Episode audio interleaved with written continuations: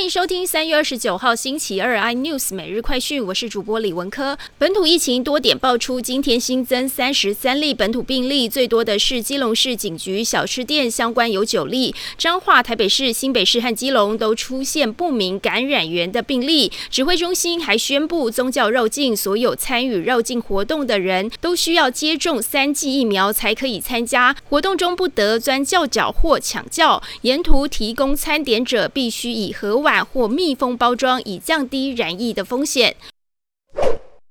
乌克兰车诺比核电厂从俄罗斯入侵开始被占领至今，俄罗斯军队在没有穿戴任何防护措施的情况下，开着坦克经过辐射污染最严重的红色森林，吸入大量放射性物质，对他们来说无疑是自杀。车诺比至今仍受到俄军掌控，战火波及附近一万公顷的森林，大火导致放射性污染被释放到大气中。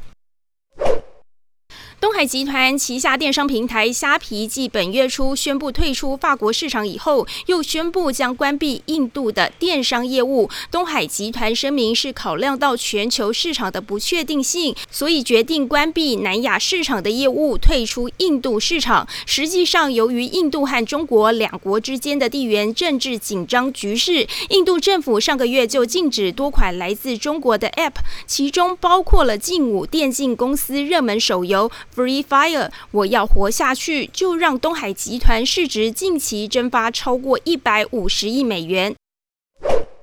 台湾家乐福出售传闻不断，除了统一，远东也积极希望拿下家乐福。某某富邦美董事长林启峰被问到是否有意抢购家乐福的时候，表示理论上是有优先权的，先协商，如果第一顺位谈不成，才轮得到第二顺位。